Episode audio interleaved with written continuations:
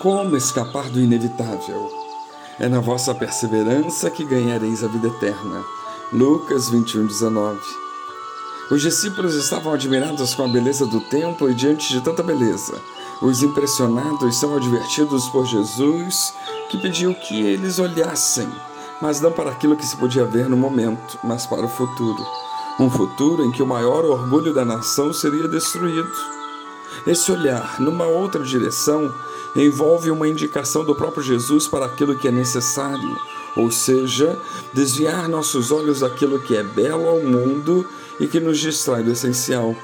As coisas terríveis para as quais Jesus apontava não era a mensagem que os discípulos desejavam ouvir. Aliás, no primeiro momento nem sequer entenderam o porquê Jesus os estava alertando sobre isso. De um estado de admiração, os discípulos assustados perguntam: Mestre, quando sucederá isso? E que sinal haverá de quando essas coisas estiverem para se cumprir? Vemos em Lucas 21, 7.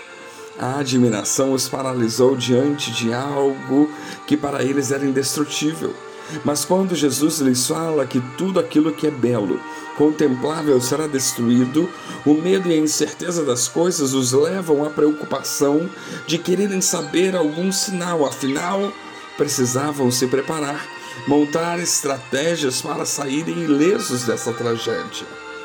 Como escapar do inevitável? Diga-nos, pois assim nos prepararemos e sairemos com vida. É a palavra dos discípulos.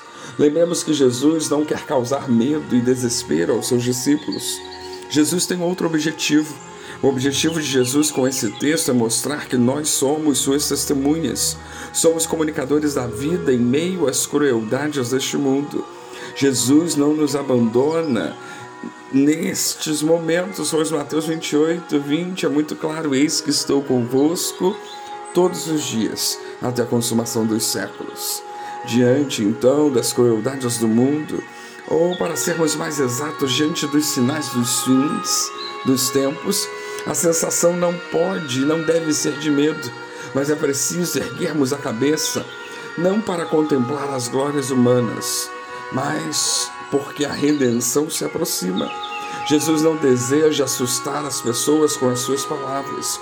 O seu desejo é prepará-las para que possam consolar todos aqueles que estiverem sofrendo por estarem impressionadas com as coisas deste mundo e não querendo deixá-las, e por estarem com medo do fim das coisas quando se estiver para se fazer novo.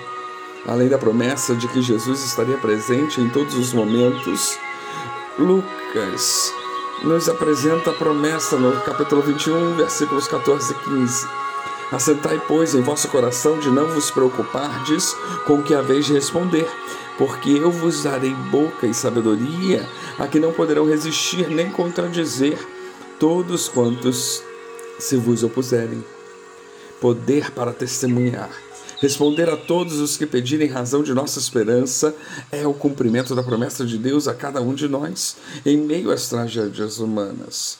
Consolamos as pessoas e as fazemos erguer as cabeças e os olhos para ver que nossa pátria está no céu. Então, como escapar do inevitável? Lembrando que o inevitável é a segunda vinda de Jesus. Ele virá em glória para julgar os vivos e os mortos, cujo reino não terá fim. E nessa situação não há o que fazer. Portanto, a boa notícia é que Deus em Jesus fez e faz tudo para que a salvação nos seja dada. Quando buscamos a resposta à questão de como escapar com vida, do julgamento final, a resposta é tão logo o pecador arrependido creia nas promessas de Deus, de graça que lhes serão oferecidas, que já são oferecidas pelo Evangelho por amor de Cristo. Depositemos nossa confiança na satisfação vicária que Cristo preparou pelos pecados do mundo mediante sua perfeita obediência. É declarado justo, somos declarados justos perante Deus. É na vossa perseverança que ganhareis a vida eterna. Lucas 21, 19. O texto significa manter-se firme na fé, viver na fé de maneira perseverante, viver na certeza de que, mesmo diante dos rumores de guerra, terremotos, epidemias, some, coisas espantosas, sinais do céu, perseguição, sabendo que Jesus nos ajuda a erguer a cabeça e continuar. Nos dias finais, muitas serão as situações que ficaremos cheios de dúvida de Deus, da Sua presença, do Seu amor. Mas é na nossa perseverança que ganharemos a vida eterna. Precisamos recordar que Jesus Cristo é o sol da justiça que nos ilumina para continuarmos firmes na fé.